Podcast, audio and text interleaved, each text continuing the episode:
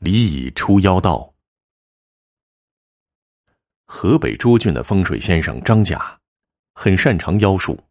乡里的富户死了人，必定要花重金请他来，并以盛筵款待，才可平安无事，否则便会有祸事发生。村子里有一富翁老病而死，亲戚们非让富翁的儿子去请张甲来。当时张甲正在造房子呢。知道死者是巨富之家，便想借此狠狠的敲诈一笔。富翁的儿子未答应，张甲就威胁他说：“今天晚上子时与亥时交替的那一刻，将发生尸变。”富翁儿子想要妥协，一个亲戚推荐了另一位风水先生李乙，说李乙本领很不错，只是张甲名气太响，便很少有人请李乙。富翁儿子立即请来了李乙。李乙进屋查看富翁的尸体之后说：“今天啊是个好日子，百无禁忌。”众人转述了张家的话，李乙笑道：“这家伙长期以来为非作歹，他这么说，那是他的死期到了。”之后，李乙要来了三只大黑碗、一支毛笔和一千多的丹砂。天黑之后，李乙趁着烛光，在碗内用丹砂画符，符号弯弯曲曲，犹如蛇一般盘来盘去的。然后他光着上身，披发赤脚，把剩下的丹砂放在裤腰里，沿着柱子爬上屋梁，让人把三个画了符的大黑碗递给他，随即挥手对众人说：“快离开这儿！你们如果听到我哭叫。”那便是他把我害死了。众人听了，惊恐不已，都躲了起来。李乙靠着梁上的短柱，躺至三更天，仍然是寂无声息，不觉有些疲惫。他刚想睡一会儿，忽见灯影晃动，风声飒飒，心中一惊，便翻身坐起，凝神观望。很快呢，他便听到尸体上盖着的纸发出的声响。转瞬间，尸体便坐了起来。李乙当即取过一只大黑碗掷下，一声震响，尸体应声倒下。李乙刚松了一口气儿，这尸体又动了起来，并走下了床。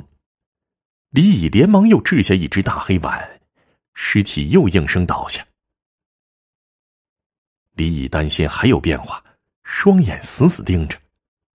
忽然，尸体又站了起来。厉声叫嚣，愤怒的抬起头看着李乙，似乎要扑上来抓他。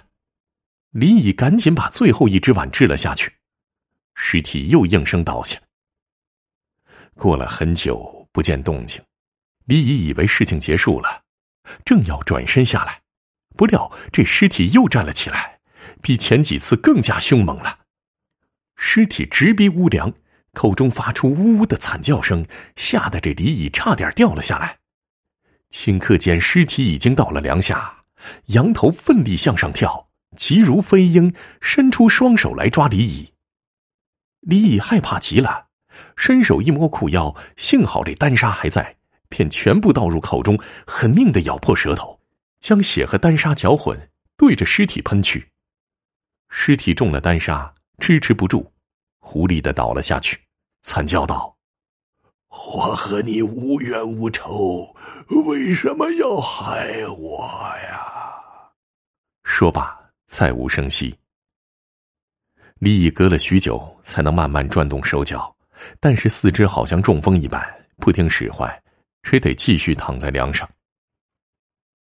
不多时，天亮鸡鸣，众人进来查看，这尸体已经不在床上，满地都是摔碎的碗片。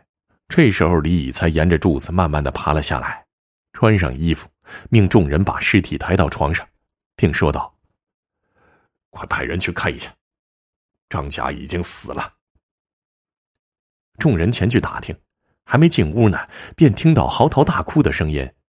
原来张甲到晚上还不见富翁家派人送钱来，心中愤恨，说道：“你敢小瞧我，我一定要报复。”看还有谁的法术能比我高明？